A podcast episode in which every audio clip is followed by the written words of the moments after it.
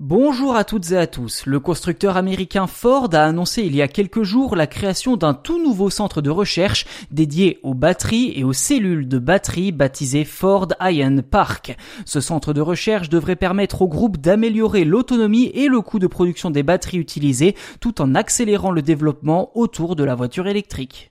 Niveau effectif, une équipe de 150 experts sera chargée d'explorer les différentes possibilités pour construire des batteries.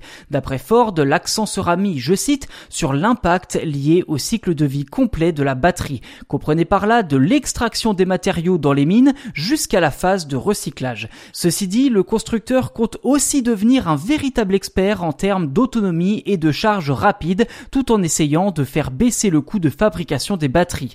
Autant de promesses et d'ambitions qui, sur le papier, pourrait lui permettre ni plus ni moins de rivaliser avec Tesla. Si le Ford Iron Park sera en charge de la recherche et du développement des nouvelles générations de batteries du groupe, le complexe n'assurera pas la production de masse pour le constructeur automobile. Quelques productions en série limitée à l'échelle du laboratoire seront effectuées sur place afin de mettre au point la technologie et les outils de production, mais rien de plus. La production en série sera quant à elle assurée ailleurs, sans doute dans une nouvelle usine.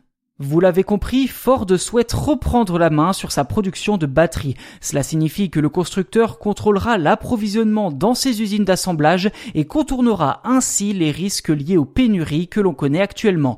L'investissement devrait toutefois être très important, ce qui n'effraie pas la compagnie qui se dit prête à débloquer 29 milliards de dollars sur les trois prochaines années. Et si tout cela s'avère payant, Ford devra tout de même rattraper un retard de plusieurs années en matière de voitures électriques pour revenir au de Tesla qui, d'après certaines projections, devrait devenir bientôt la marque numéro 1 de voitures électriques la plus vendue dans le monde.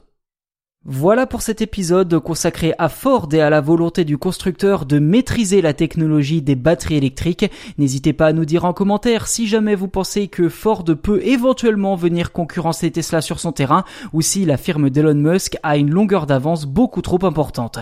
N'hésitez pas non plus à vous abonner au podcast, c'est gratuit, ainsi vous serez les premiers informés lors de la sortie des futurs numéros.